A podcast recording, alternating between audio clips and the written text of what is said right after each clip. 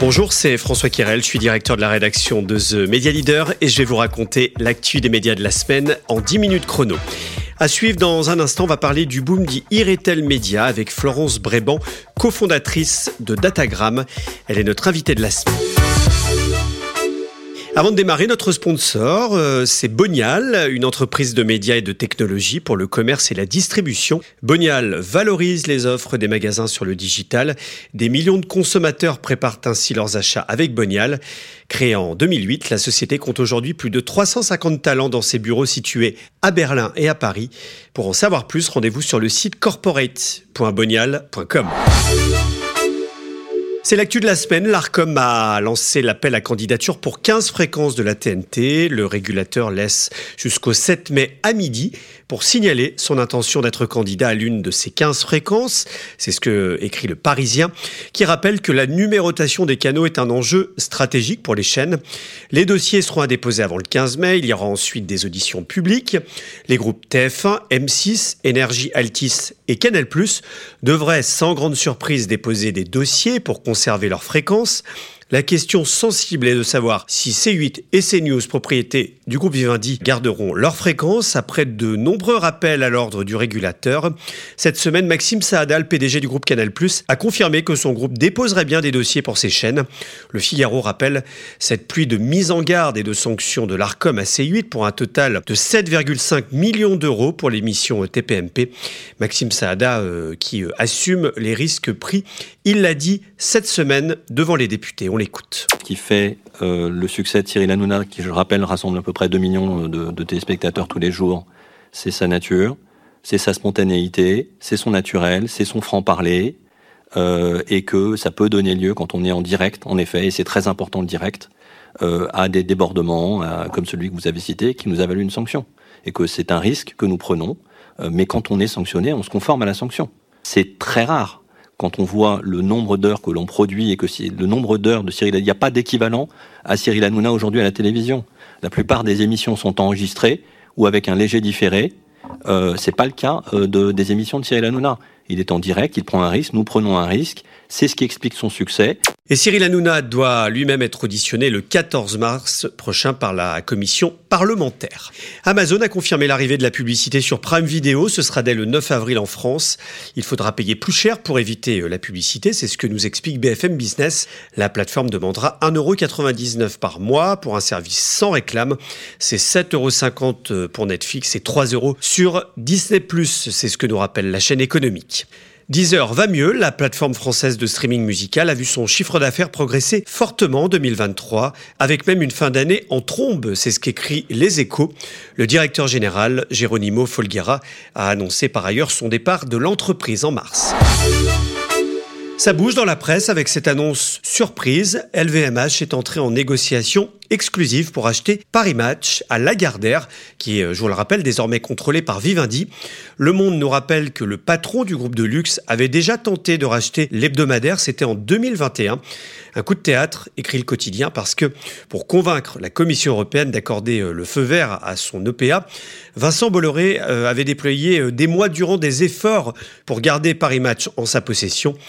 L'entrepreneur euh, breton euh, avait notamment décidé de céder le magazine Gala au groupe Figaro afin euh, d'accéder à la demande des remèdes réclamés par l'antitrust européen. Et puis l'Obs redevient le nouvel Obs dans un climat morose pour les magazines d'actualité. C'est ce qu'écrit France Info. Le titre propriété du groupe Le Monde annonce une nouvelle formule avec un retour aux fondamentaux qui ont fait le succès de l'hebdo, des enquêtes, des longs reportages et des sujets sociétaux.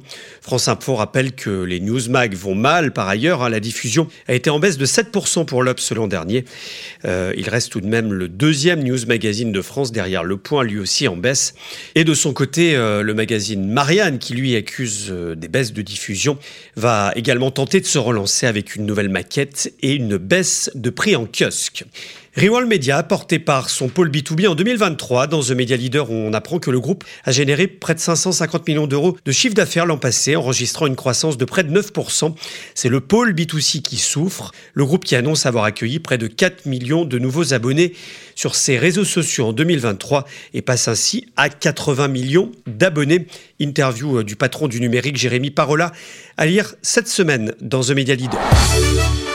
Le Heritel Media poursuit sa conquête du marché de la publicité digitale. Le segment représente déjà 1 milliard d'euros en France selon le SRI avec une hausse de 24% sur un an. Un succès qui s'explique en partie par la fin des cookies, mais pas seulement. C'est l'analyse de Florence Bréban qui a cofondé Datagram, une société qui accompagne les marques dans leur stratégie et activation Heritel Media. On l'écoute, c'est l'invité de la semaine. Aujourd'hui, au niveau des enveloppes d'investissement des annonceurs, c'est vraiment le retail média qui remporte la préférence, euh, largement tiré par Amazon. Hein. Il y a beaucoup de chiffres qui, euh, qui sortent de ça. Et d'ailleurs, c'est assez intéressant parce que Amazon, euh, le ratio en fait entre le poids, la, la part de marché un peu d'Amazon chez les annonceurs et la part d'investissement, elle est largement surpondérée. C'est-à-dire que même si euh, certains annonceurs ne vendent pas beaucoup sur Amazon, ils vont quand même investir beaucoup d'argent sur la partie retail média d'Amazon. Pourquoi? Parce que finalement, il y a une facilité d'activation et une mesure ultra transparente et granulaire qu'on voit euh, chez cet acteur.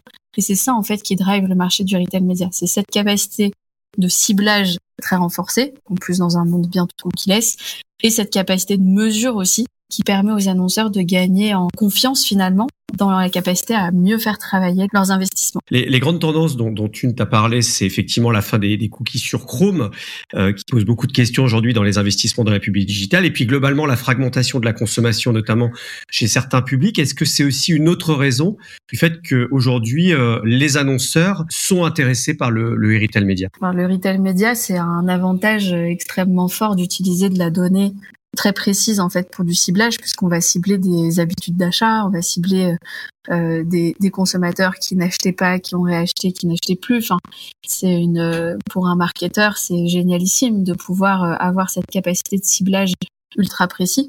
Euh, donc dans un monde où le cookie disparaît et qu'on a moins finalement sur d'autres mécaniques cette capacité de ciblage, le retail média la garde et même la renforce en fait euh, et surfe aussi un petit peu sur cette tendance pour que les annonceurs puissent euh, puissent aller vers ce type de dispositif. Aujourd'hui, euh, dans tous les nouveaux segments, il faut trouver des, des KPIs, donner des chiffres aux, annonceurs pour qu'ils aillent encore un peu plus loin. De quoi on aurait besoin le, le, secteur du retail média pour aller encore plus loin, pour que les annonceurs bah, renforcent encore leurs investissements? Bah, déjà, c'est une très bonne euh, remarque parce que nous, on croit beaucoup dans la capacité euh, de la mesure à servir de catalyseur pour continuer à cette belle croissance dont on parlait en introduction de plus 24%, euh, dans le sens où plus on va réussir à mesurer précisément, plus on va donner confiance et de transparence à l'écosystème, et plus on va accroître les investissements. En termes d'indicateurs, il y a deux éléments euh, clés qui sont vraiment euh, des, grosses tendances sur le marché aujourd'hui. C'est un, normaliser un petit peu les définitions. Donc ça, c'est un travail euh, qu'on a mené à l'Alliance Digitale et j'ai la chance de, de l'idée le groupe de travail sur la mesure du retail média. Donc fin avril, tout le marché aura à disposition un set de définitions communes sur lequel euh, les annonceurs, les régies, les retailers, les adtech euh, se sont mis d'accord. Donc c'est un énorme pas finalement sur le marché. Et le deuxième élément, c'est euh, l'arrivée des indicateurs qui font foi, on va dire, sur le marché et qui devraient énormément évoluer sur ces prochains temps. Et je pense notamment aux ventes incrémentales, qui est un petit peu le Graal. Aujourd'hui, on a le ROS, Return on Ad Spend, qui est un des indicateurs euh, qui est beaucoup regardé par euh, tout l'écosystème. Néanmoins, ça donne une performance média, publicitaire.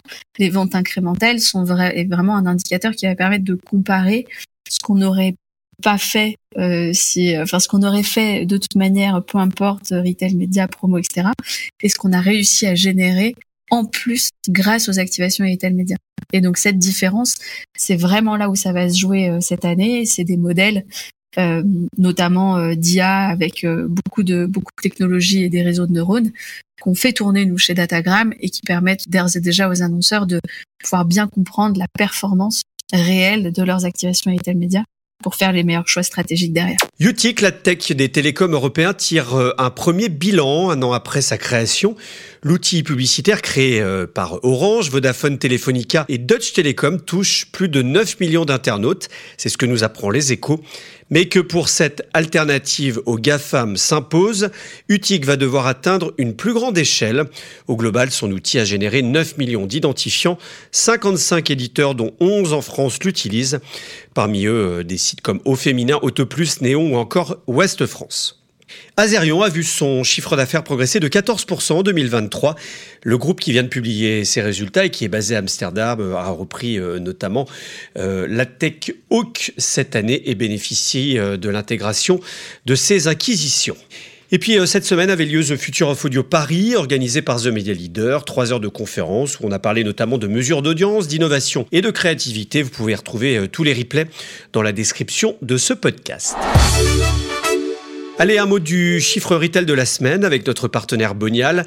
41% des Français considèrent les promotions très importantes au moment de choisir le lieu où réaliser euh, leurs courses non alimentaires. C'est un sondage Opinionway pour Bonial, ce qui place ce critère avec les prix devant le choix des produits et la proximité. Plus d'infos sur cette étude dans la description de ce podcast et sur le site corporate.bonial.com. C'est la fin de cet épisode. Merci de nous suivre chaque semaine. N'oubliez pas de vous abonner euh, sur votre plateforme de podcast préférée pour recevoir le dernier numéro. Cet épisode a été préparé par la rédaction de The Media Leader, réalisation Romain Burja.